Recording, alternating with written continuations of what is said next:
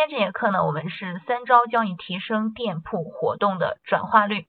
那首先，我们先来看一下本节课的课程目录。这节课呢，我会从这三个方面教大家怎么样去提升你的活动转化率。我们先来看第一个部分，怎么样去设置速卖通店铺活动最有效？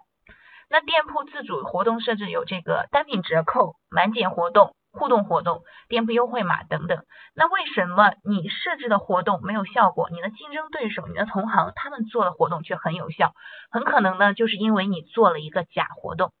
那我们通过一个案例来分析一下什么样的活动可以把它称之为假活动。现在 A、B 两个店铺呢，都正在做这个活动。A 店铺呢，这个产品它的市场价呢是在六十美金。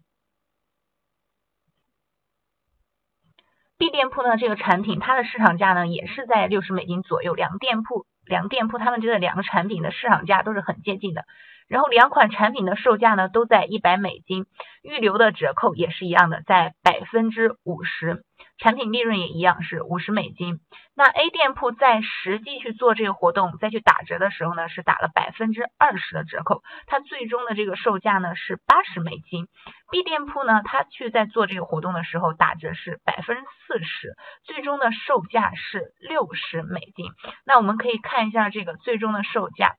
A 店铺它这个产品呢，八十美金，高于这个市场价一大截，还多出了二十美金。那 B 店铺的这个产品呢，它的实际售价和市场价是相吻合的，是一致的，都是在六十美金左右。所以说 B 店铺的活动呢，就是一个有效的活动，那 A 店铺的活动呢，就是无效的活动。那同样的产品，因为 A 店铺它的这个最终的这个实际的售价高出了这个市场价一大截儿，所以呢，就导致它的这个活动无人问津，并没有起到一个好的效果。那这样的活动呢，我们就把它称之为无效活动。那大家如果在做活动的时候有出现这种情况的话，你就可以思考一下，那是不是你的产品比你的竞争对手多了什么优势呢？是因为你的款式更新？功能更全，使用更简单，质量更好，等等等等，还是说你存在其他方面的优势？那如果没有什么原因，消费者也不知道为什么你的价格要这么高，那么你所做这个活动呢，就是一个无效的活动，很有可能最后收到的效果，就像 A 店铺这样，是无人问津的。我们再来看一个案例，那先给大家解释一下客单价是什么意思。那这个客单价呢，它一般指平均单价，是我们店铺里每一个顾客平均购买这个产品的金额。你怎么样去查看你店铺的客单价呢？在后台生意参谋这个地方，你就能看到你这个店铺它的客单价是多少。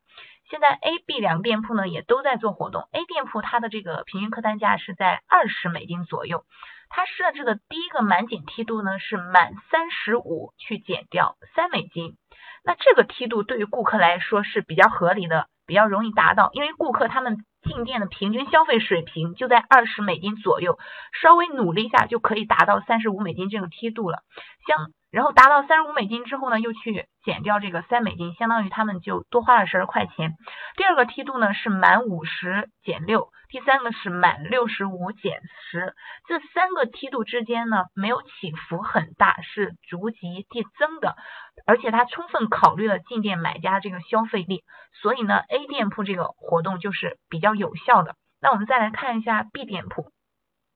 ，B 店铺呢它的客单价呢是在四十美金左右，我们可以看一下它的第一个梯度呢就直接达到了满一百减八美金，那这样设置。肯定就不太合理了。顾客如果想要达到第一个梯度，他还需要再去多买六十美金的这这个东西，他多买东西的这个价格比他平时进店消费的这个价格还要多。所以说 B 店铺它设置的第一个这个门槛就太高了，就是一个无效的活动。那接下来它的第二个梯度和第三个梯度呢，也都非常高。那对于对于进店的顾客来说呢？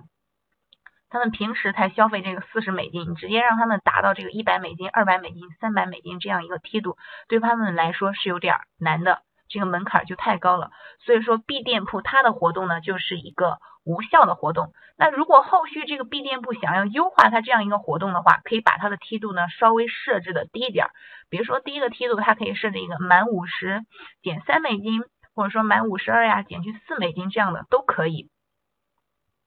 所以咱们在去做这个活动的时候呢，一定要记住核心，就是让你的第一个梯度呢低一点，让顾客可以轻而易举的达到，这个才是我们去做这种满减活动的一个核心。